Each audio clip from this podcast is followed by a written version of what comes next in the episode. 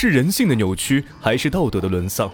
抽丝剥茧，带你走进事件真相。同样的案例，别样的精彩。欢迎收听冯生大案纪实。欢迎收听今天的大案纪实，我是冯生。今天给各位带来一例亲生母亲虐死五岁女儿案纪实，用针缝嘴巴，热油灌口，出狱后又挖坟辱尸。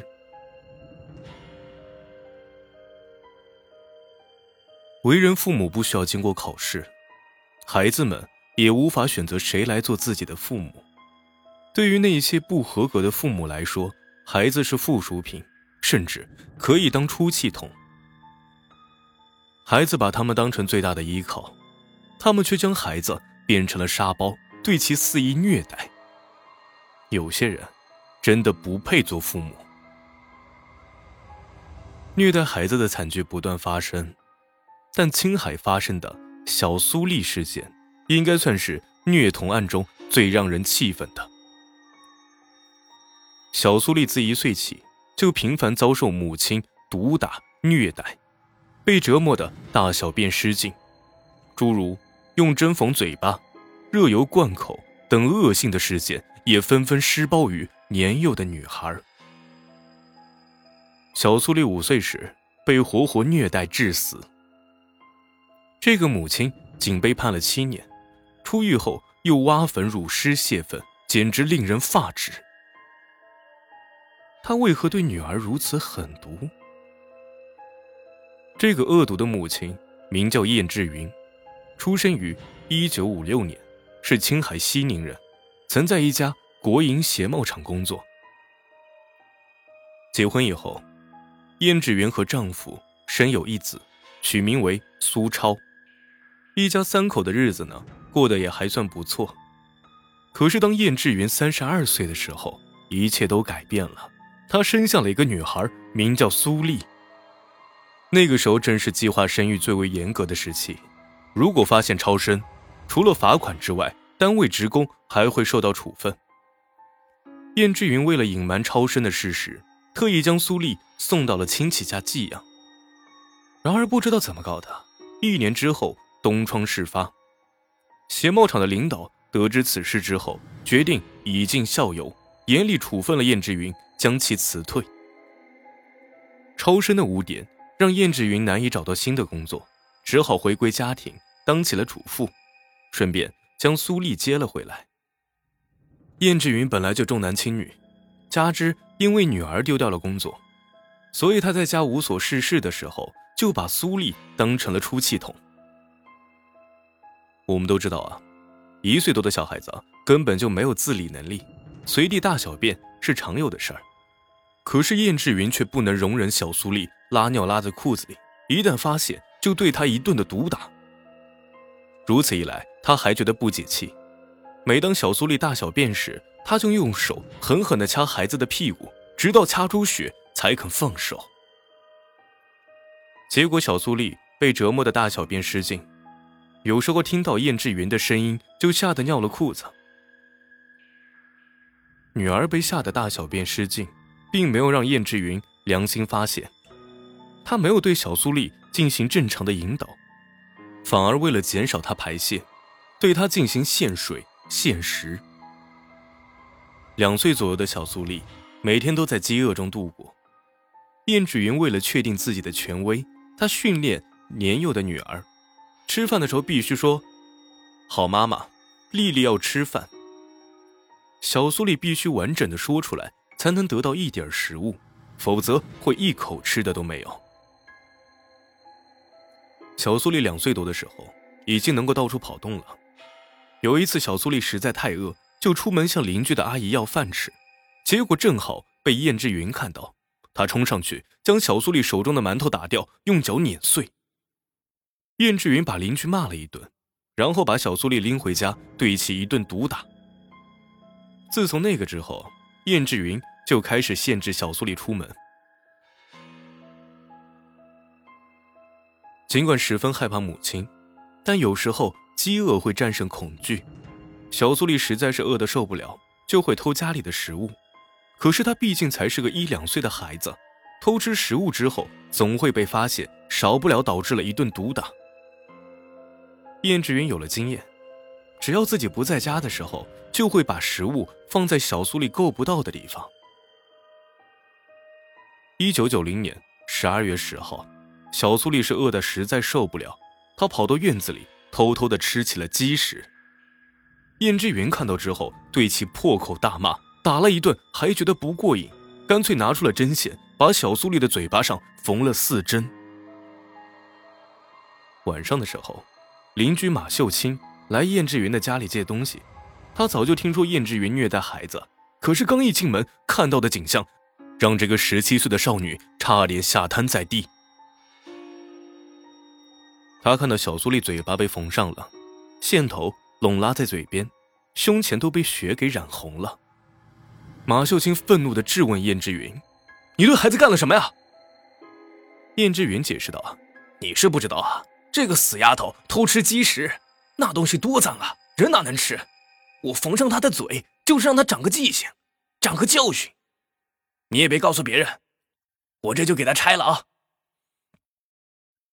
随后，燕志云粗暴的将线拆了下来，小苏丽的嘴巴顿时流出了血，眼泪也掉个不停。马秀清心疼的受不了，也顾不上借东西了，扭头跑回了家。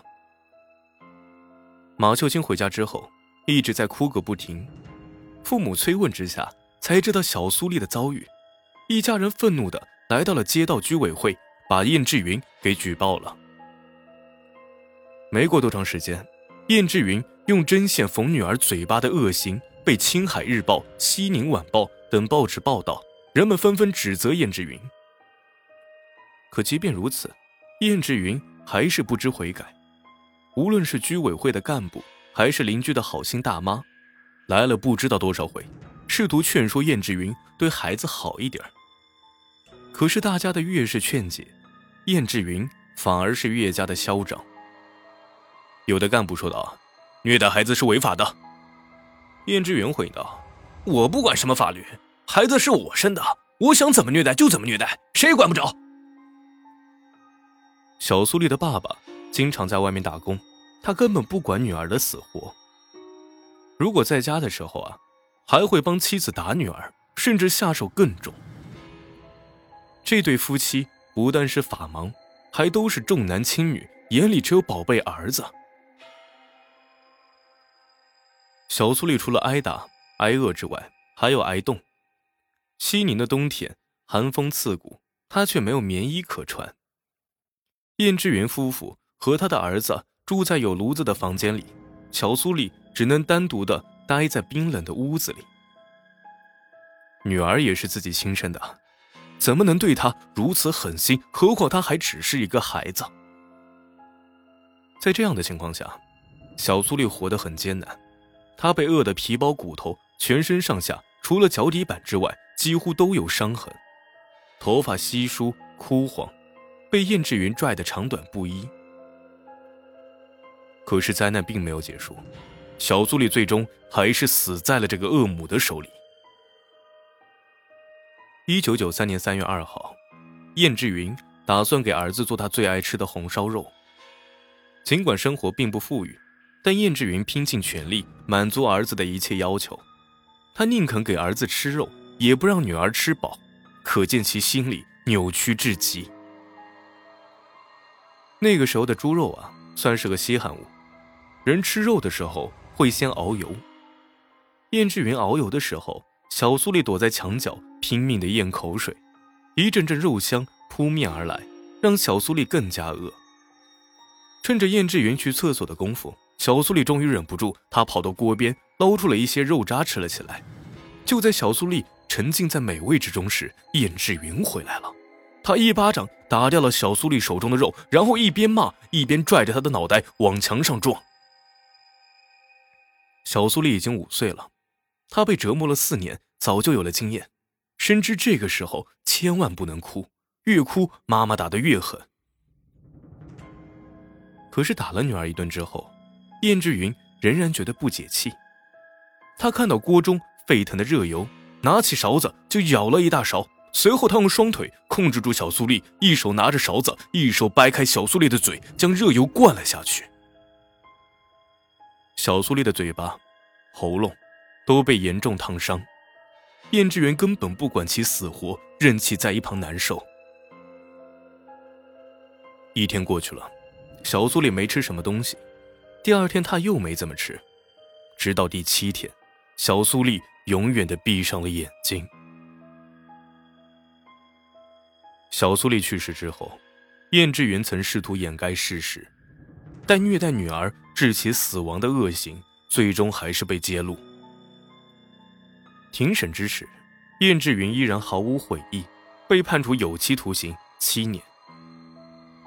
根据刑法第二百六十条，虐待儿童致其重伤或者死亡，处两年以上七年以下有期徒刑。换而言之，按照虐待刑判刑的话。燕志云已经是得到了最严厉的处罚。当罗强老师谈起这个案子的时候啊，认为不应该以虐待致死量刑，这样并不合理。即使燕志云不是故意杀人，那也应该是故意伤害致人死亡。事实证明，这样的惩罚根本就不足以让燕志云醒悟。出狱过后，他依然不知悔改。逢人就唾骂苏丽，说他是扫把星，害得自己蹲大狱。苏丽去世之后，有关部门将其安葬，可令人发指的是，燕志云找到墓地，挖了苏丽的坟，然后对着尸骨一顿大骂。燕志云挖坟辱尸之后，担心再次被抓，一家人从西宁搬走，至今音信全无。这起虐童悲剧。值得每一个人深思：我们到底该如何做好父母，又该如何去保护孩子？孩子是脆弱的，面对暴力的时候更是如此。那些伤害孩子的父母应该受到严惩。做好父母不容易，但一旦做了母亲，就要承担起为人父母的责任。如果对孩子想打就打，想骂就骂，那这样的人真的不配做父母。